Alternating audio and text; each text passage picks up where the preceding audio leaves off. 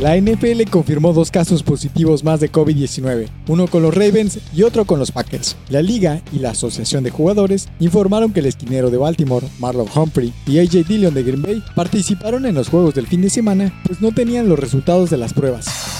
En otras noticias, la Liga Mexicana del Pacífico confirmó casos positivos de coronavirus en el equipo Sultanes de Monterrey y canceló la serie contra Naranjeros que se jugaría en Sonora del 3 al 5 de noviembre. Según la liga, todos los casos son asintomáticos. La serie cancelada no afectará el récord de ganados y perdidos de ambas novenas.